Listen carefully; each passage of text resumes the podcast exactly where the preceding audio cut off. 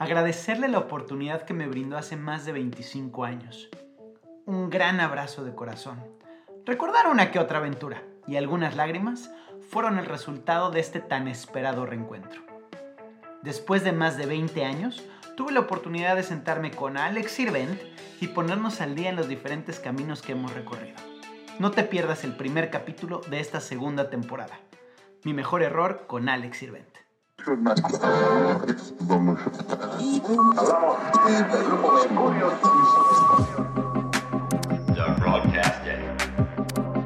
Mi mejor error con Danny Merlin.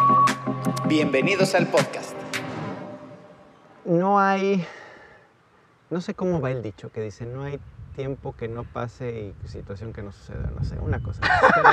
Pero, de cuentas no es importante, pero está, está muy cañón como después de una, una vida eh, tan increíble que, llegamos a tener hace 25 años y nos dejamos de ver hace 20 años y hoy tenga la fortuna y tenga la oportunidad de tenerte aquí en el podcast, en mi mejor error, eh, después de haber platicado y haber profundizado en muchas cosas, de haber dicho tantas cosas que con el tiempo no se dijeron eh, y haber tenido la fortuna de, de, hacerlo ayer y hoy tenerte en este espacio que es tu espacio, la verdad es que me llena de, de emoción y, y, y, nunca lo creí de esta forma. Y ahora sí que te doy la bienvenida, mi querido Alex.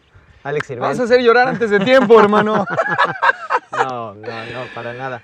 Pero, wow, ¿qué onda? Hermano querido, gracias. Primero que nada, para mí es un honor. He visto y he escuchado tu, post, tu podcast. Eh, me alegro mucho ver que está en las primeras opciones en Spotify, yes. lo cual quiere decir que le estás rompiendo. Y le estás rompiendo porque estás haciendo algo honesto y estás haciendo algo real. Claro. Y el propósito de este espacio, como lo hemos platicado y como lo que he visto, es dejar un pequeño, todos tenemos, me encanta el nombre, mi mejor error. Y hoy en la mañana, sabes que soy muy intenso. No, no, bastante, Estaba escribiendo, me gusta mucho hacer un ejercicio todas las mañanas que son las páginas de la mañana. Hay un libro que me encanta que se llama El Camino del Artista. Ok. Y parte de depurar tu, tus pensamientos, tu alma, es todas las mañanas te levantas y escribes tres páginas en blanco. Tres páginas en blanco. ¿Y tres lo haces páginas diario? en blanco. Me levanto y es lo primero que hago. Wow. Rezo, doy gracias y me pongo a escribir. Las dos primeras hojas que escribes son como bullshit, ¿no? Uh -huh. Puras cosas que no tienen nada que ver, que dices, soy yo el que está escribiendo esto. Uh -huh. Y la tercera página es como si Dios estuviera escribiendo algo, es como, como si alguien más estuviera escribiendo esa página y te estás diciendo a ti mismo lo que quieres escuchar. Claro. Porque todos los días, tristemente, creemos que tenemos que ser perfectos uh -huh. y que no podemos cometer errores, que es una de las palabras más hermosas, porque un error se puede terminar convirtiendo en una virtud. Y era lo que estaba escribiendo hoy en la mañana y dije, wow, ¿cuántos errores he tenido? ¿Cuál ha sido mi mejor error? Wow. He tenido tantos errores en mi vida que digo, y hoy me siento tan bendecido porque lo entendí muchos años después que tus errores son tus ladrillos que uh -huh. te edifican. Me encanta la palabra edificar. Edificar quiere decir como reconstruirte. Sí, sí. Sí. Estamos en tu espacio, ¿no? Eh, como lo platicaba hace rato, eh, tú vives aquí y muchas veces lo que comes, muchas veces cómo duermes, eh, qué pensamientos tienes todos los días van mostrando quién eres. Y yo agradezco que tú me estés mostrando no, quién bueno, eres es, tú. Es, es, es, un orgullo y es un placer tenerte, porque ha sido, ha, ha sido nuestra relación de tantos años de, de hermandad. Eh, ha, tenido esas, de errores, de errores, ha tenido o esas sea, ha sido una, ¿no? ha sido una amistad a base de errores, sí. a base de aprendizaje, a base de, wow, eh, ahorita nos echamos una corrida para todos los que nos están sí, sí, sí. Eh, por un lugar hermoso y uh -huh. te comentaba que me recordaba mucho al camino a Santiago. Uh -huh, uh -huh. Y, este es como, y este es como tu lugar de depuraciones, donde vienes aquí a aclarar tus donde pensamientos. Te purificas, ¿no? Purificas tu, tus pulmones pero, y tus pensamientos. Pero volviendo al tema, yo creo que eh, nos hemos ido edificando y el día de ayer y el día de hoy reconocernos, más allá de como compañeros de grupo, como adolescentes eh, inexpertos, Uf. inmaduros, Que son capaces de equivocarse, de cometer cualquier atrocidad que en ese momento se te cae el mundo y cuando pasan los años y volteas hacia atrás te das cuenta que fue simplemente una piedra enorme en la cual estás edificando las nuevas bases de la persona en la que te vas convirtiendo todos los días. Está increíble lo que estás diciendo. Y dime, a ver, ahora sí que, ¿cómo llegaste hasta aquí? O sea, ¿cómo, cómo es el proceso de, de Alex Sirvent de hoy ser quien eres? ¿Cómo, ¿Cómo te convertiste en la persona que hoy eres? Ok, me encanta. eh, creo que es un camino que ha sido eh, hermoso. Creo que cada etapa de mi vida ha sido muy bonita y, por ejemplo, quiero hablar de los 20 rápidamente. Yo a toda la gente que tiene 20, 25, 26, digo que la vida a los 20 es como cuando vas en una caminadora, que vas corriendo en un gimnasio y sientes que no avanzas. Cumples 30 y te bajan de esa caminadora y como cohete, como si te metieran un cohete por Por donde te platiqué y vuelas. Entonces siento que cada paso en tu vida es mágico, pero a veces queremos correr y estamos eh, predeterminados a que nos dicen en la vida que tienes que tener y tienes 18 y te frustras porque quieres tener más y más y más cuando en realidad la vida y Dios te lo va a ir poniendo en el momento en el que es. Yo empiezo a los 12 años cuando eh, fui un niño muy, eh, ¿qué te digo? Muy hiperactivo, Inquieto. muy inquieto. digamos. Tenía ADD, ¿no? Déficit de atención. Entonces, yo creo que este, incluso eh, mis novias me han dicho, güey, ¿de dónde te apago? ¿No? O sea, de pronto porque soy intenso, hiperactivo y soy un poco intenso. Y tuve una mamá eh, que desde niño ha sido muy deportista, ella fue corredora de coches, de pronto eh, hacía, eh, no sé, jugaba tenis, eh, la veía en el, en, el, en el cuarto de pronto hacer Jane Fonda, que era una actriz que después supe que era una actriz, ya sabes, de estos que...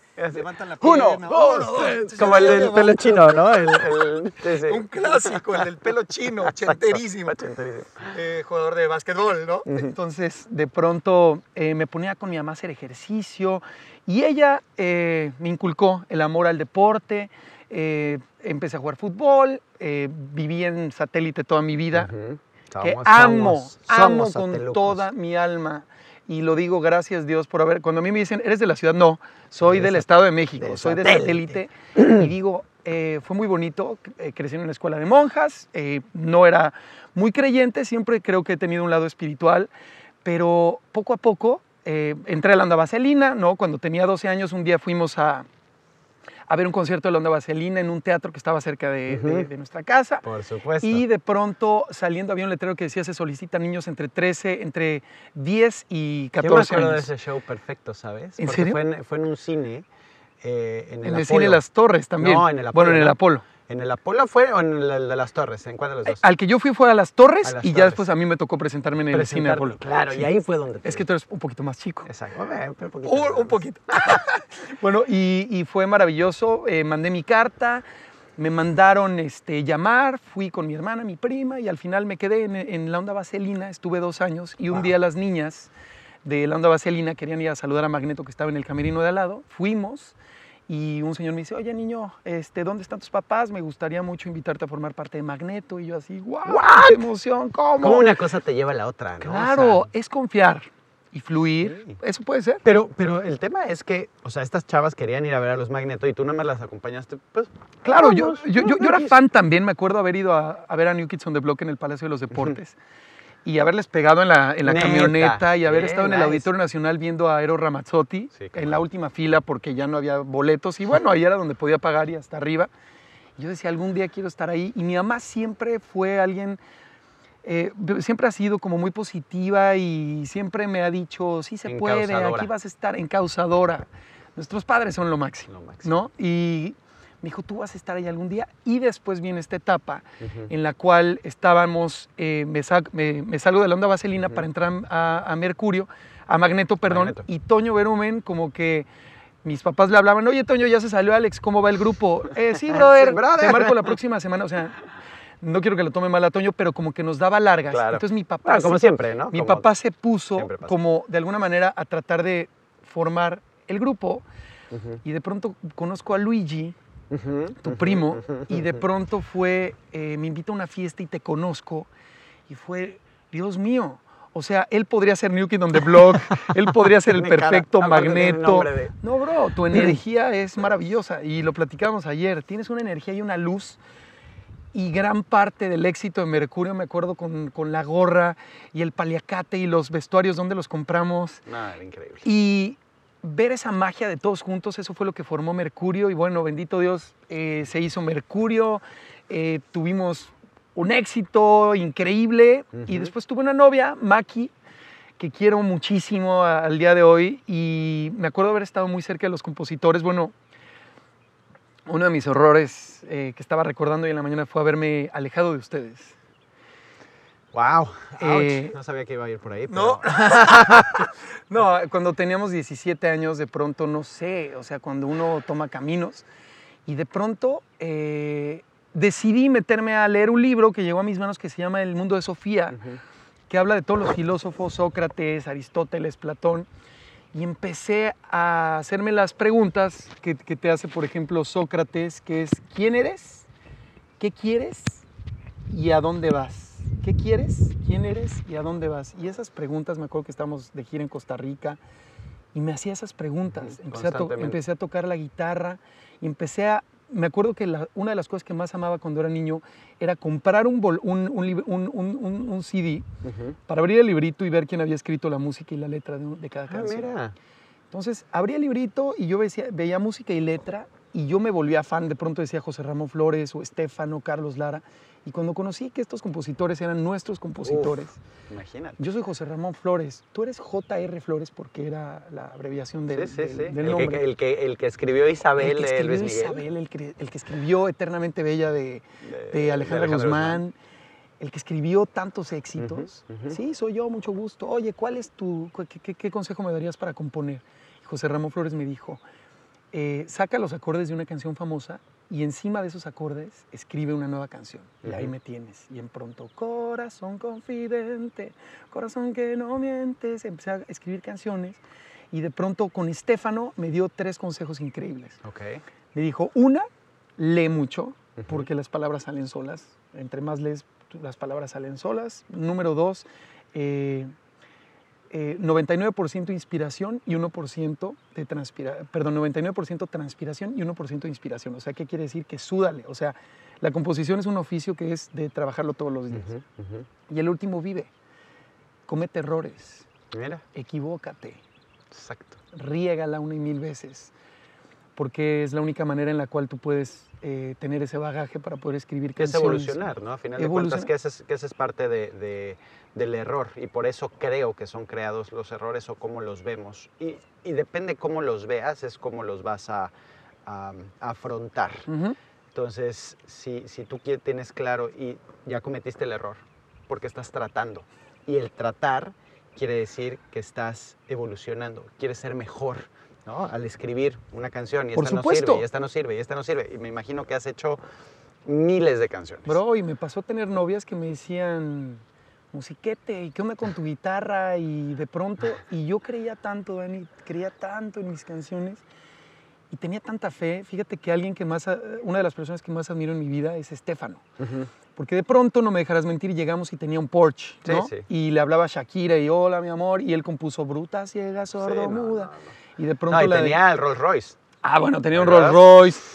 Y, Y de eh, chavito así era así como, ¡wow! y era así de wow. Y, y- y era muy interesante la manera de hablar, la manera de expresarse, la manera en la cual escribía sus canciones. Entonces se me quedó muy marcado y me empecé a obsesionar con Estefano, decir, yo quiero ser como él. Ok. Yo quiero escribir canciones, yo quiero este mundo, yo quiero este universo donde tú puedas contarle una historia a la gente, donde puedas decirle a la gente si se equivocó, que no importa. Tengo una canción que se llama Bajemos la Guardia. Ok, sí. Y esa canción de Bajemos la Guardia habla mucho de ese tema del perdón. Pero el perdón yo creo que empieza por nosotros mismos y entender que somos una máquina de errores. Sí, sí, Somos sí. una maquinaria de errores, pero en el momento en el que te das cuenta que tus errores son tus ladrillos y son lo que te va a edificar y son lo que te va a hacer que te levantes una y mil veces, Ujú. ya lograste lo más maravilloso, ya encontraste ese diamante en ti y nadie va a llegar a hacerte dudar en tu vida. Me gusta. Ni una pareja, ni alguien con quien estás trabajando, ni un padre, ni tu madre, ni, ni nadie allá afuera. Claro. Tú te das cuenta que tú tienes que consentirte, que tienes que apapacharte y decir, ¿sabes qué? Mi niño, no pasa nada. Ese libro del camino del artista tiene otro ejercicio muy bonito. No solamente son las tres páginas que haces tú en la Todos mañana, los días. sino tienes que tener tu cita con tu artista interior. Tu, cita con tu artista interior, ¿con quién crees que es? Tu cita con... A ver. Un día a la semana tienes que ir a un lugar que es especial para Dani chiquito, para el niño interior Mm, de para el niño, Entonces claro. te vas a una librería, una juguetería, a los go-karts, a un kayak. El que te motiva, el que te inspira. Algo el que, te hace feliz, porque tú tienes que alimentar a ese niño interior, porque ese niño interior es tu artista. Exacto. Y si tú alimentas a tu artista y haces tus páginas de la mañana, tu instrumento, como un violín, como un, violon, como un violonchelo, tú afinas tu instrumento, afinas tu alma y, y te vuelves como con- congruente y lo que dice en ese libro es que no sabes si la creatividad conecta con la espiritualidad o es tu espiritualidad la que conecta con tu creatividad. O sea, Es una fina- línea muy fina, ¿no? es una línea muy delgada. Va, para allá o para acá. Sí, claro. Eso está, está buenazo. Entonces cuando conozco a Estefano, conozco un alquimista. No. Alguien que transforma palabras en magia, alguien que transforma palabras en oro y le da un diamante con una melodía a una persona. Entonces digo, wow, quiero escribir canciones. Empiezo a escribir, escribí, empecé a escribir a los 19 años y Maki, mi novia en ese momento, actriz, ella estaba en la novela Amigas y Rivales, me dijo, Alex, ¿por qué no haces una canción para la novela? Eh, te llevo con Emilio La Rosa y llegamos con el productor y delante de mí el productor, digo, lo platico con mucho cariño, ¿no? Por supuesto, y como es. Maki, ven, ¿qué onda? ¿Cómo estás? Este, oye, te traigo a mi novio para que lo veas, no sé qué, este, quiere escribirte una canción. No, no, no, ven para acá, vamos a platicar tú y yo.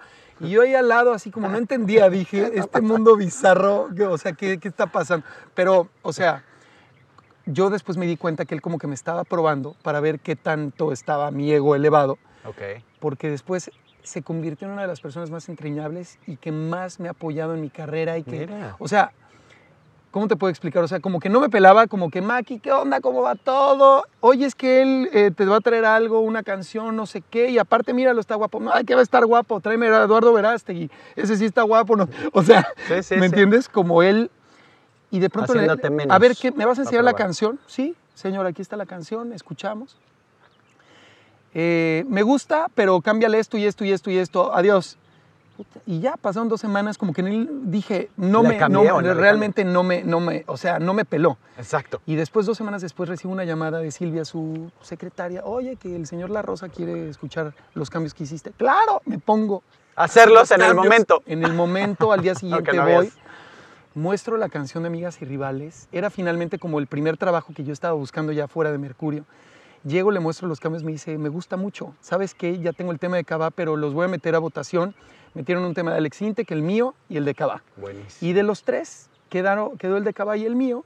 Y el de Cabá quedó tema de entrada, el mío quedó tema de salida. Después me pidió un tema para Gabriel Soto que salía, eh, se llamaba El Ataque Feo, era un rap que cantaba Gabriel Soto. Y escuchamos la canción con Angélica María en Acapulco, me acuerdo. Grabamos la canción eh, en el estudio de Jaime Camil. Y Emilio La Rosa, de verdad no sabes el cariño. Él ha sido uno de mis mentores más importantes porque después llegaba para la siguiente novela. A ver, señor Sirven, ¿qué canción nos va a enseñar para las vías del amor? Puta, y me dio un, un re- un- un- un lugar Claro. Te y empecé, me edificó. Y un error que era en mi vida, que algo que yo pude haber dicho, no, me sentí maltratado, mejor no voy a hacer la canción, que se vaya la goma. Un error que pudo haber sido, algo que yo pude haber tomado como algo eh, Negativo. Fue lo que me llevó a un camino de canciones completamente... Dani, ahorita vamos a entrar en ese tema, pero hago amigas y rivales y de pronto me llega el primer cheque de regalías y digo, Dios mío, ¿no? O sea, ¿qué onda con esto? Porque la novela fue muy exitosa, salió en muchos países. Y en ese, ese mismo año hice canciones para Jeans, Corazón Confidente, Enamorada. Y llegaron juntas las regalías.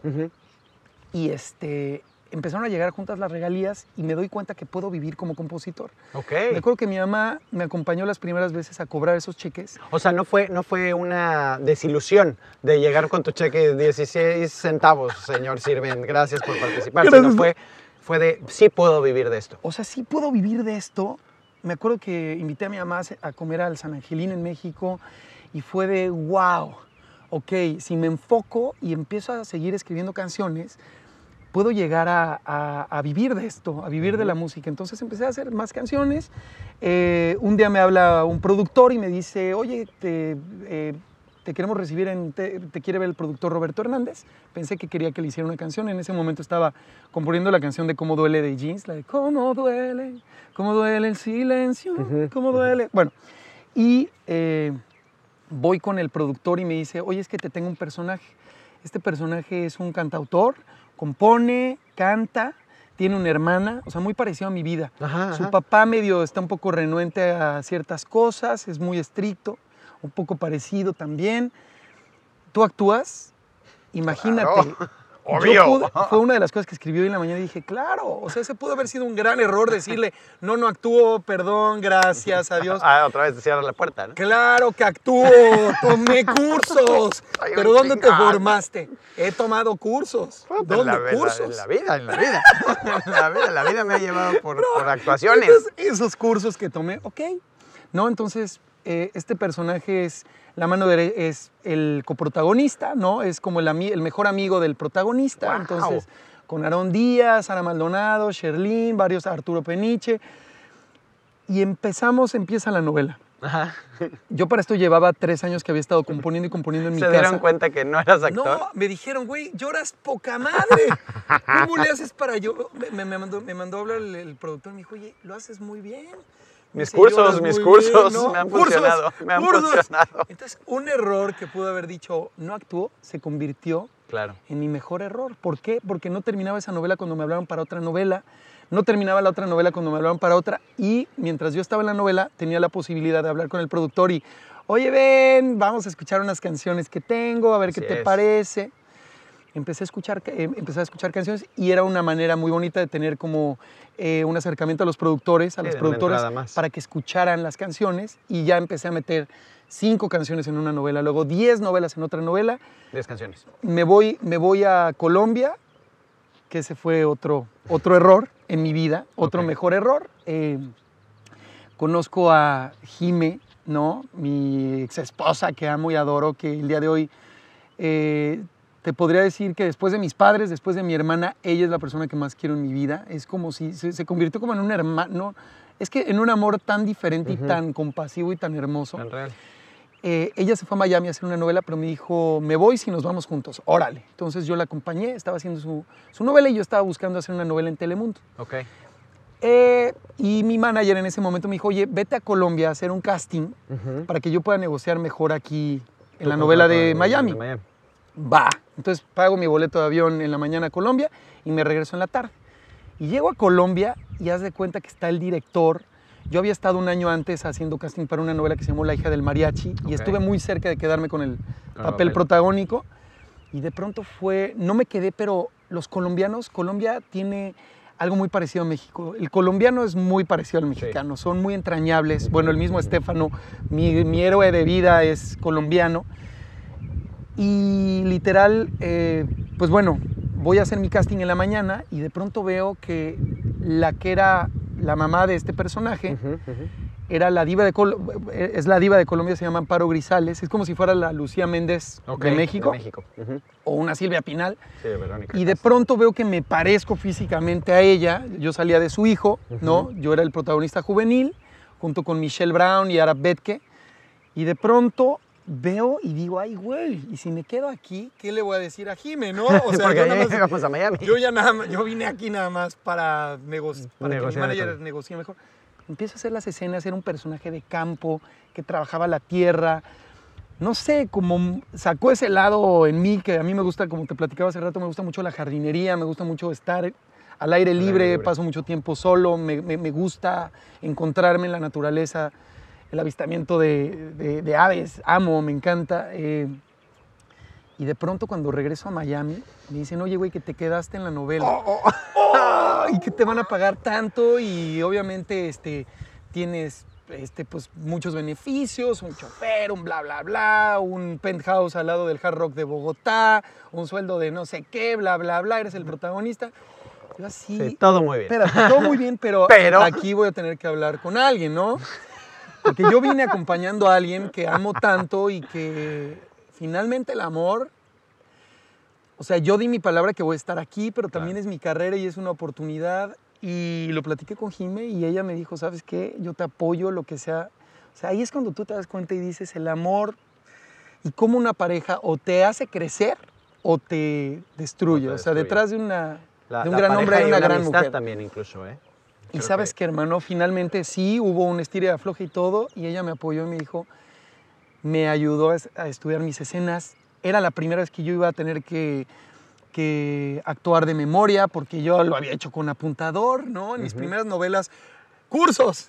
Pues ya llegó mi primera prueba, güey. Órale, tu protagónico y qué onda. Y de veras. Y de veras, ¿no? Y había, iba a estar yo con Michelle Brown, que había hecho Pasión de Gavilanes, que fue muy, muy famosa en Colombia. Por supuesto.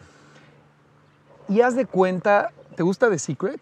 Sí, por supuesto. Eh, la ley de la atracción, La yo llegué, hice mi wishlist, eh, empecé a escribir y, y diario escribía gracias Dios mío porque hago unas escenas de memoria increíbles, gracias Dios mío porque tengo confianza al actuar, no sé qué. Wow, fue un personaje tan hermoso Ujú, que ujú. terminó mi personaje y llegaron y me ofrecieron una exclusividad con Telemundo, me dijeron, nos encantó tu trabajo, llegó Michelle Brown un día y me dijo, mi Alex, hicieron un estudio y al personaje que más odian, porque él, él era el villano, Ujú. es a mí y tú saliste en el focus group como el personaje ¿Qué más entrañable, que más quiere la gente. Y yo así me consintieron en Telemundo, me llevaron a Puerto Rico de promoción, me llevaron al Super Bowl a jugar un partido de las estrellas contra otros jugadores de fútbol americano, de, por ejemplo, con eh, Rocket Ismail, que juega en los Vaqueros de Dallas, con Marcus Allen, que está en el Salón de la Fama. Sí, sí, sí, sí. Y el que ganaba le daban un premio económico y ya tenías por default, haz de cuenta, tus boletos para el Super Bowl. Ganamos. En mi equipo estaba Marcus Allen, ganamos, estaba Randall Cunningham. No. O sea, con puras estrellas de fútbol americano. Y fue como el fruto de decir, yo me fui a Colombia, hice las cosas bien, no salía, no me desvelaba, no tomaba, me dedicaba a hacer ejercicio, a estudiar mis escenas. Mis compañeros me decían, oye, me inspira verte estudiar, estás muy clavado. Y el que no actuaba, que tomó cursos, me convertí en, me fui convirtiendo, o sea, yo tengo un dicho que me encanta, que es, lo que aprendemos a hacer en la vida, lo aprendemos haciéndolo.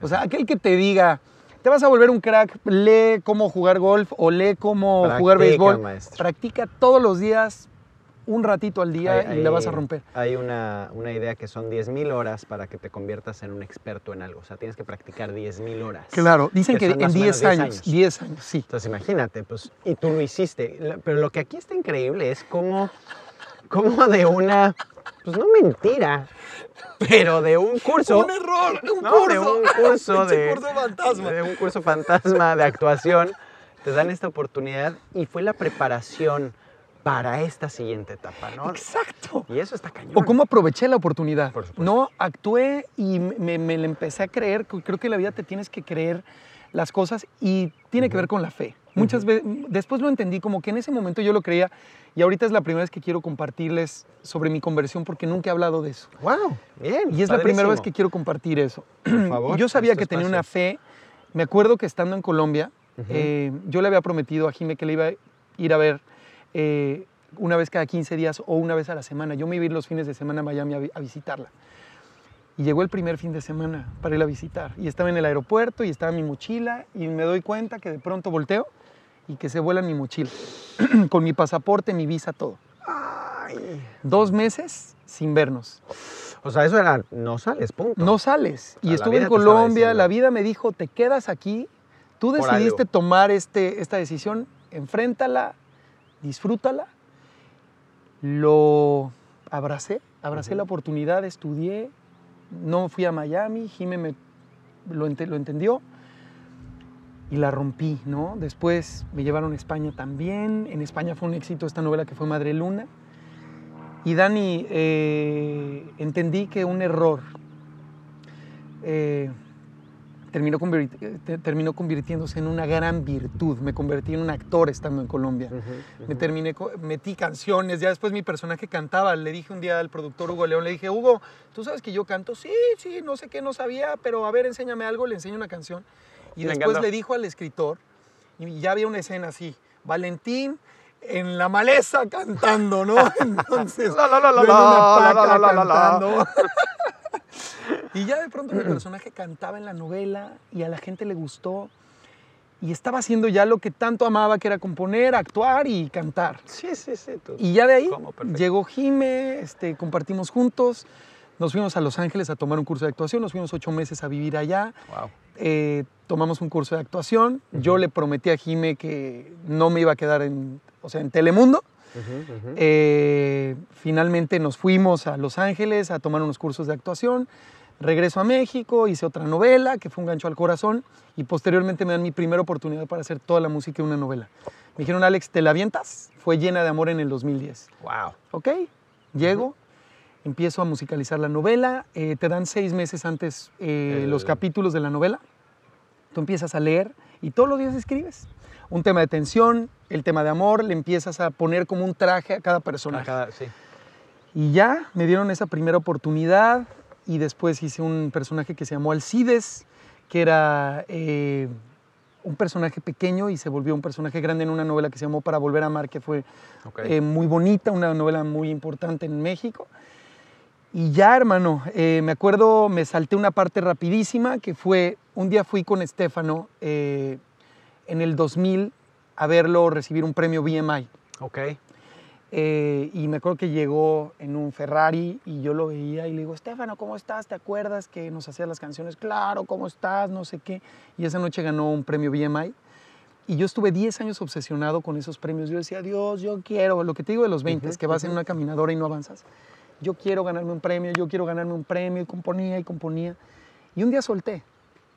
Y en el 2013, yo estaba en China, fui a ver la Fórmula 1 con mi papá y me llega un mail me dice la oficina de BMI de Nueva York, me dicen, Alex, felicidades, porque este año eh, te ganaste el premio BMI que lo van a entregar en, en Beverly Hills, en Los Ángeles, No. en, en mayo de este año.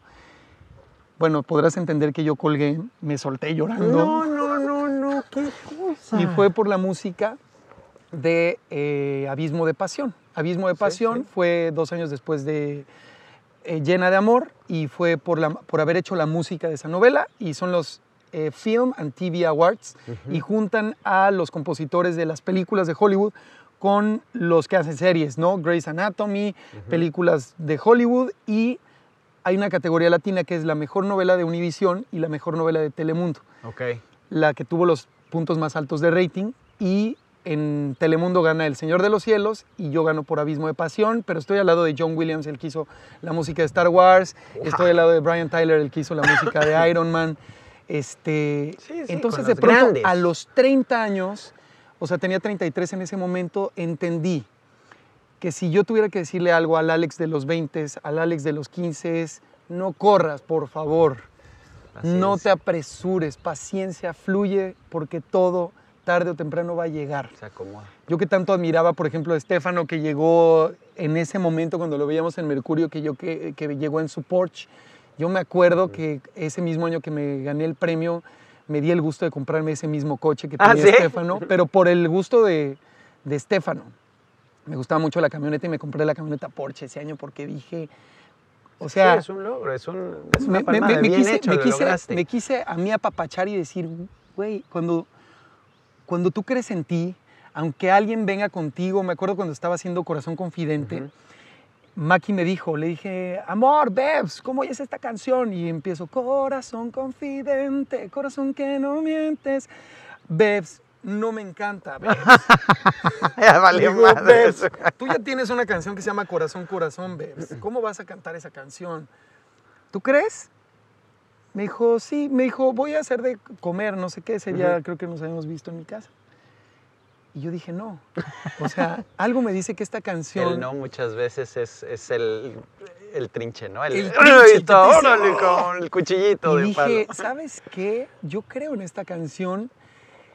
Y el precoro que dice, no hay poder más grande, mujer, que nosotras mismas, corazón confidente. O sea, fue una canción que al día de hoy, la escribí a los 21 años y hoy la escucho de pronto, tantos años después, que todavía cantan esa canción con un mensaje con un positivo muy, muy, muy potente, muy y fuerte. digo, ahí es en el momento en el que todo cobra sentido. No sé si te ha pasado que de pronto llega un momento en la vida en el que dices, Dios te está hablando a través de un acontecimiento en tu vida. Una venta de una casa importante, la construcción de una casa importante, un proyecto que se concreten las cosas. Para mí este encuentro contigo es un milagro. Lo sé. Y la verdad es que Es sí, un milagro para mí este encuentro contigo, Dani. Ayer fue, o sea, yo no podía parar de llorar. O sea, Sí, sí estuvo. me quería yo disfrazar de botarga, finalmente me disfrazé de mesero. Pero digo, qué regalo, buenísimo. es un milagro estar contigo, compartiendo esto y ver en lo que la vida nos ha ido transformando. Eso, eso es ahí donde está el... y, ahí lo pongo en todos los, los podcasts y, lo menciono así, porque tú nunca entiendes las cosas hasta que no las ves en, retrospectiva, hasta que no las ves hacia atrás y dices, ah, por eso hoy estamos aquí, por eso hoy nos podemos hablar como nos podemos hablar, por eso no, este, en, en- el 2011 no fuiste parte de- del, del reencuentro, por eso, no, o sea, las piezas son perfectas y los tiempos son perfectos. Y como se empiezan a acomodar las cosas y hoy tener la oportunidad de... Vienes de un proyecto de, de, mm, eh, conducción muy importante eh, y de- estás a tres horas de aquí, de, de decirme, Dani, voy para allá, vamos a vernos, vamos a juntarnos, vamos a platicar y que hoy estemos aquí platicando de cosas, o sea, de toda una vida. Pero Pare- Pareciera, pareciera que fueran cosas eh, como que estamos hablando del cascarón, pero lo que tú haces con este espacio, quitas la cascarita y lo único que queda es el fruto, queda la esencia y eso creo que es lo que estamos buscando en estos tiempos. Y lo haces tú, porque a final de cuentas este espacio es para que digas lo que quieras, ¿no? ¿Qué tan profundo te quieres ir? Y ahorita está increíble y, y nos ibas a platicar de, de- de cuál- cómo fue la, la, La conversión. la conversión a, a- una fe mucho más arraigada, a, a- a decir, ahí están las señales, las empiezo a ver y hago algo por ellas, porque te conviertes en, y también lo he mencionado muchísimas veces, en ese servidor, ¿no? En, en esa persona que, que está aquí para servir, que está aquí para dar, que está aquí no de una forma de ego, y sí, qué padre que te compraste tu camioneta, y sí, porque son tus premios. Pero ahorita vamos a dar. llegar a eso, ahorita vamos a llegar a eso. Así pensaba yo a los 33. Claro. ¿Ok? En ese momento que yo creía que eso era la felicidad. Así Ahí, es. ahorita vamos a llegar a esa parte. Ok. Pero eso se transformó completamente. ok. Este, pero finalmente tú estás poniendo tu corazón, estás poniendo tu tiempo, porque el tiempo de las personas es muy valioso, y estás poniendo tu tiempo a disposición de algo más grande, porque Dios es una fuerza hermosísima, cada Sí, quien sabe, y todos la sentimos de una manera Y muy lo pueden diferente. creer de diferentes formas, pero... y somos energía. Exacto. Y la energía del amor es muy poderosa y la energía del amor trasciende y la energía del amor nos hace transformar lo ordinario en algo extraordinario. ¿Qué es lo que tú haces con estas pláticas? ¿Qué es, tú- es lo que tú haces al tomar eh, estas herramientas, ¿no? este desarmador y ir desmenuzando las emociones para llegar a lo que nos ha funcionado en la vida? Claro. Porque finalmente nadie es mejor que nadie, todos tenemos algo que enseñarle a alguien, todos tenemos algo que aprender de todos. Es un Y- puente, ¿no? Para mí ese y- es un puente y entre para tu mí, sentimiento y el por ejemplo, mi relación de ocho años ha sido lo más hermoso que me ha pasado, una relación a base de errores, de tropiezos, como este de Colombia que me fui, ella me esperó, tuvo paciencia, ella y yo soñábamos, eh, de- vivíamos al principio en un departamento que se caía a pedazos, Ajá. ¿no? Se nos caía el techo así, de pronto, humedades así, cubetas, ya sabes. Y llegaban las ardillas a la ventana y le decíamos el paradise. Ok. Y teníamos 26 años y soñábamos muy en grande. Decíamos, Boche, ¿te acuerdas? Boche. Eh, ella me decía Boche, yo le decía Boche. Boche, yo quiero hacer cine, me decía. Yo quiero hacer series. Yo le decía, yo quiero hacer la música de una novela. Yo quiero hacer canciones. Soñábamos sentados en una montaña y todo se fue empezando a dar en nuestra vida. Ujú. Todo, Dani, todo, todo mágicamente. Los premios, eh, las cuestiones eh, en nuestras carreras, eh, la- en la música, en la actuación. Ella empezó a hacer cine, grandes directores la contrataron. Y de pronto empezó a llegar todo, los viajes. Y de pronto, bueno, nuestra relación tuvo un ciclo, concluyó. Cada quien tomó un camino, pero en ese momento yo entro en una obra de teatro que se llama Godspell. Wow. Godspell es un musical que estuvo en Broadway junto con José Ron, eh, Oscar de B7, eh, Ana Victoria y un grupo maravilloso de actores. Y todos los días hablábamos de Jesús como un maestro espiritual. ¿ok? Entonces hablábamos porque esta obra trata de las parábolas de San Mateo, que las parábolas eh, son como estas pequeñas enseñanzas como enseñaba Jesús, ¿no? Ujú. Él decía, eh, por ejemplo, esta parábola del sembrador, ¿no? De qué es lo que siembras y cuál es la semilla o si estás dispuesto a romperte. Y hablábamos todos los días. Y yo estaba, pues bueno, finalmente me salí, ¿no? Este, Vulnerable. Muy vulnerable. Y empezaron a pasar muchos acontecimientos en mi vida muy fuertes. Eh, de pronto estaba en, en el cuarto de visitas en casa de mis papás y tenían un cuadro ahí del Señor de la Misericordia, que es el Señor que tiene los brazos así abiertos. Y en la mañana me levanto y tenía el cuadro en el pecho, ¿no? Y yo así, no. O sea, como de papel cascarón, no era muy pesado porque si no, sí me hubiera despertado. Pero como si alguien lo hubiera puesto en mi pecho y de pronto lo levanto y yo digo, no me hagas esto y me suelto a llorar. O sea, como que me empezó a llamar. Luego entró una novela, mi personaje se, llam- se llamaba Emanuel, que quiere decir Dios con nosotros. ¿Cómo tratas de racionalizar todo, no? De decir, no, es que seguro se cayó Seguro y por se eso cayó, puso, ¿no? claro. Y entonces empiezas a dudar. Empiezas a dudar de, de lo que realmente te está pasando y las señales, puta, van y se te estampan en la cara y así, ¡pah! Y tú, "Ay, no, no". Y otra vez. Y a- ahora eres Emanuel, güey, ¿ok? ¿Entiendes? Emanuel. Emanuel. Entonces, así de, a ver. A ver, a ver. ¿Qué es? Y un día reconoces el amor en tu vida. Claro. ¿Qué es reconocer a Dios en tu vida? ¿Qué quiere decir reconocer el amor? Entonces de pronto empiezo a reconocer que algo está sucediendo, que mi fe, que las canciones realmente no las estaba componiendo para alguien más, las estaba componiendo para Él, o Él estaba escribiendo para mí, perdón. Él estaba escribiendo a través de mí, y yo era simplemente un servidor. Entonces empecé a escribir canciones desde otro lugar, prendí una vela blanca, hacía una oración y decía, Diosito, yo soy tu instrumento, escribe sobre mí una canción que tú quieras decir a través de mí. Claro. Y empezaron a llegar unas canciones, llegó una canción que se llama Antes de ti, y antes de ti el coro dice, antes de ti, antes, antes de ti no había ilusión, no había un motivo, antes de ti la vida no pintaba a mi favor, antes de ti la vida me enseñó a ser distinto, antes de ti la vida no brillaba en su esplendor. Quiero vivir mis días junto a ti, hacerte una promesa. Rompamos todas las cadenas, rompamos, rompamos las barreras, eres tú, eres tú, eres tú, eres tú. O sea, antes de ti empiezo a entender que lo que estaba escribiendo era una transformación que estaba teniendo yo como persona en mi ser de decir, Wow. eh, algo está pasando Palabras. que no soy yo el que está escribiendo. Luego escribí una canción que se llama Amores de Cristal, que se convirtió de pronto en una canción que me meto en internet y en Rusia, una pareja de novios bailando la canción, Tu canción. bailando mi canción. Entonces, de pronto dicen que el sacramento más importante es el del matrimonio, porque dicen que cuando tú te casas con alguien, es el, amor más grande hacia, hacia Dios, porque te conviertes en una sola carne y eres capaz de dar vida. Y a través de tus hijos tú estás dejando tu legado y el legado más grande que puedes hacer aquí en la tierra. Entonces cuando veo que están bailando esa canción o junto a ti, que también se convirtió en una canción que la, la bailaban y mucha gente la empezó a tocar con la guitarra, yo dije, es que Dios vino a mi vida a decirme, tú me estás reconociendo en tu vida. Yo te, yo te abrazo como mi hijo y yo te voy a dar todo lo que tú quieres. Pero no por, no por ¿cómo te, cómo, te, ¿cómo te quiero explicar? No quiero sonar fanático, quiero decir reconocer una parte vulnerable en nuestra No, vida. sentir el amor, que a final de cuentas eso es en lo que se transforma. Bro, el amor no es otra cosa. Y empecé a sentir un amor que se me salía de los ojos. Y escribía. Cuando estaba escribiendo lloraba. Y tengo las grabaciones cuando todo es tan real. Bueno, cuando escribía las canciones.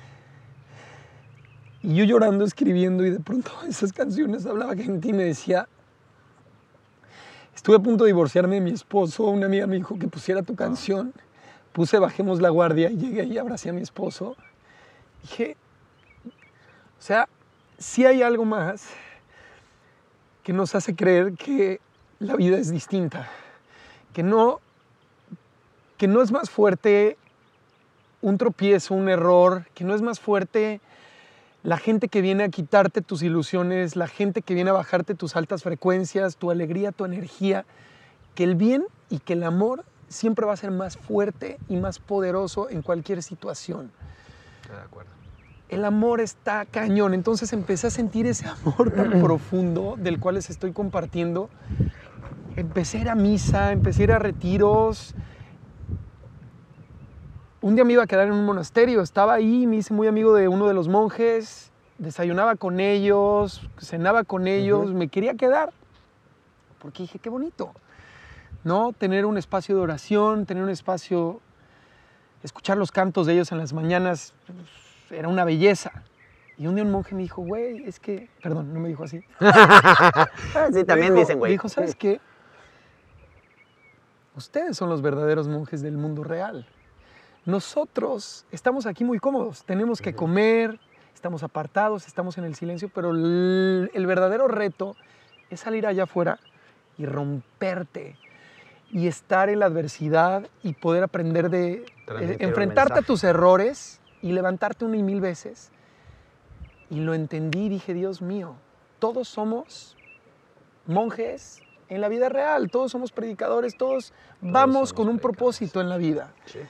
Todos vamos con un propósito, todos vamos inspirando a través de cómo podemos llevar nuestro arte, sea a través, Y sea lo que sea. sea Sean a través música, de sea música, canciones, sean canciones, Actuación, sea este. sean el- el reflexiones, haces sean reflexiones, sean personajes, sea ser un doctor, Exacto.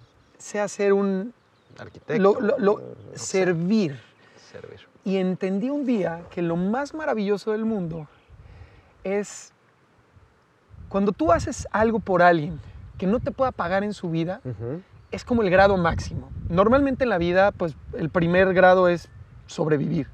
Trabajas para recibir algo y de pronto otro grado más alto es recibir ciertas retribuciones por lo que, por lo que tú haces. Pero el grado máximo que te hablan todas las religiones es en el momento en el que te olvidas de ti para convertirte en, en los demás, en Ujú. tú sentir el dolor de alguien más, en tú de, de pronto sentir que traes 100 pesos en la bolsa y ves a alguien que te lo pide y no te cuesta nada dárselo y decir aquí está, Ujú. es cuando tú de verdad estás eh, obrando con un propósito máximo en tu vida. Y creo que eso es lo único con lo que me quedé cuando estaba en esa conversión. Recuerdo, no solo me pasó lo del cuadro, hice el personaje que se llamaba Emanuel y de pronto me hablan cuando estaba haciendo la novela, oye, que te trajeron un regalo. Ajá. Ok, ahorita voy, llego, no, ya se fue la persona que te lo trajo. Lo abro y era una cadenita del Señor de la, de la Misericordia, otra vez. ¡Wow! Eh, me dicen en ese momento, oye Alex, yo creo que tú deberías de hacer un experimento con una planta medicinal, no sé qué, lo llegué a considerar. Un té que te, tú- que te tomas te da claridad. Y recé un rosario y dije, Diosito, tú dime si debo tomar esa planta medicinal. Era el 9 de junio o eh, debo de seguir por mi camino. Recé con mucha fe, dije, Diosito, pongo mi vida en tus manos, ¿qué hago? Y al día siguiente prendo mi celular y tengo una llamada perdida de José Ron, uno de mis mejores amigos. Me dice, oye, negro, eh, me habló Julián Gil, que nos quiere invitar a hacer la película de Santiago Apóstol. Ujú. ¿Cuándo es? El 9 de junio. Ahí está. ahí Y las lágrimas respuesta. otra vez, así Diosito hablándote. Dios Claro. nos habla a través de personas, Dios nos habla a través de paisajes. Sí, lo quieres escuchar. si lo quieres escuchar. Ahí es. el- Pero todo el tiempo, ¿no? Y lo de los errores también. Una y otra vez te van a pasar mil cosas, se van a repetir las situaciones, hasta que tú no bajas la guardia y dices, ¿qué crees? Nos perdonamos y hoy somos los mejores amigos y hoy, si no, la vida te va a seguir poniendo esas personas recurrentemente. Entonces vivo ese momento, llega Karime Lozano a mi vida también, su esposo.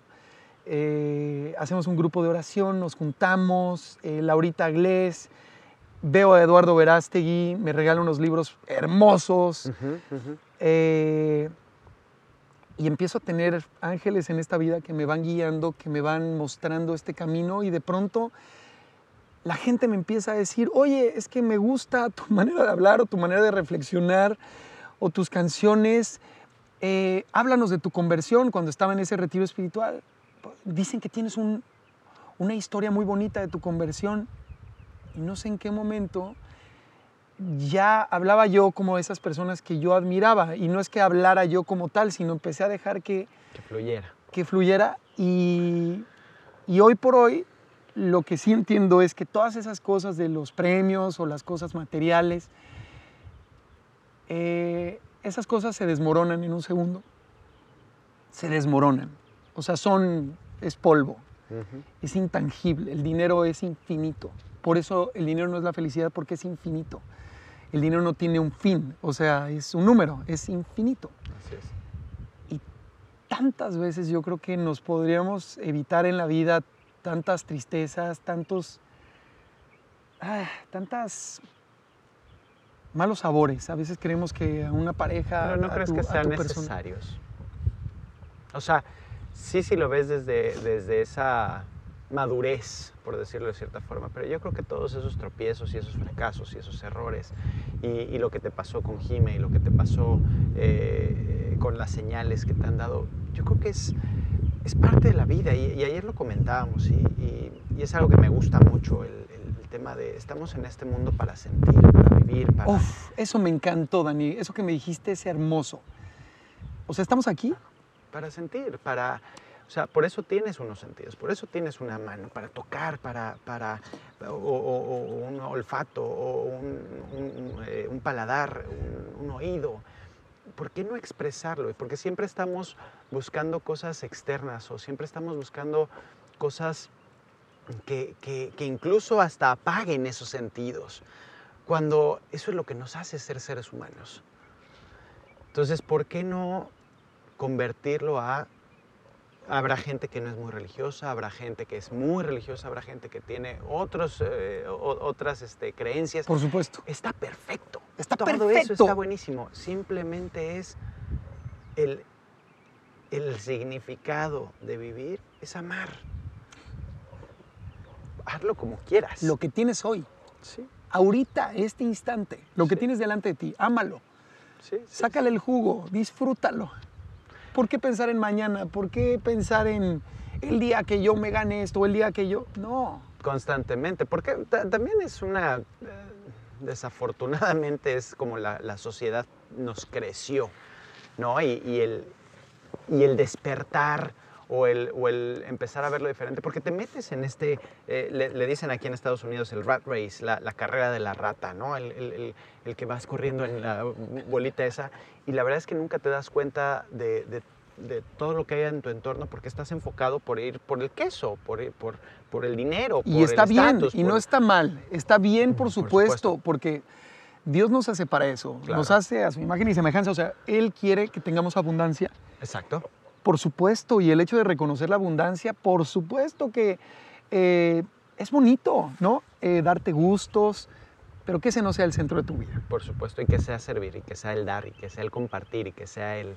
el- el- Y este espacio es eso, y, me encantó que, que fuera tan, tan profundo, tan espiritual, tan, tan de amor. E- e- Eres, eres una persona que- que siente mucho. Eres una persona... No, no, y eres intensamente eh, emocional. Y, y se te pueden salir las lágrimas al ver un pájaro, eh, como se te pueden salir las lágrimas al ver una, la sonrisa de un niño, y se te pueden salir las lágrimas, y, eso es sentir. eh, y, lo transmites por medio de tu música, por medio de tus composiciones, por medio de tus palabras. No, no te conocía en esta etapa, no te conocía en esta fase, y la, la verdad es que me, me- me impresiona y me gusta porque tenemos un compromiso muy grande y ayer también Uy, lo, uy, uy, lo- lo también lo platicábamos, ¿no? El compromiso de, de- de- de ser un vocero, de, de- de- de llevar una idea y esa idea si no es la correcta puedes crear mucho mal y en, y en nuestro caso hay una gran responsabilidad de hacer las cosas pues como mejor podamos, siempre con el amor de frente, ¿no? Ayer eh, me dijiste dos cosas que se me quedaron muy marcadas. Una es, tengo muy mala memoria, no me acuerdo de nada. O sea, ¿qué, qué, qué quiere decir? Que has bloqueado las cosas malas en tu vida y eres una persona que vive hoy, que vives para estar feliz, para ver el lado bonito de las cosas. Eh, y yo te dije algo muy cierto, que todos lo podemos ver. Eh, y me dijiste, no, es que ya no como carne. Dije, ah, claro, con razón, o sea, por eso esa luz. O sea, tienes más luz No, me digas. que nunca Y no es por no en tu vida, mi querido, pero eh, tiene que ver por lo que has trabajado en ti. Te digo que el camino de cada quien es muy distinto, Uf.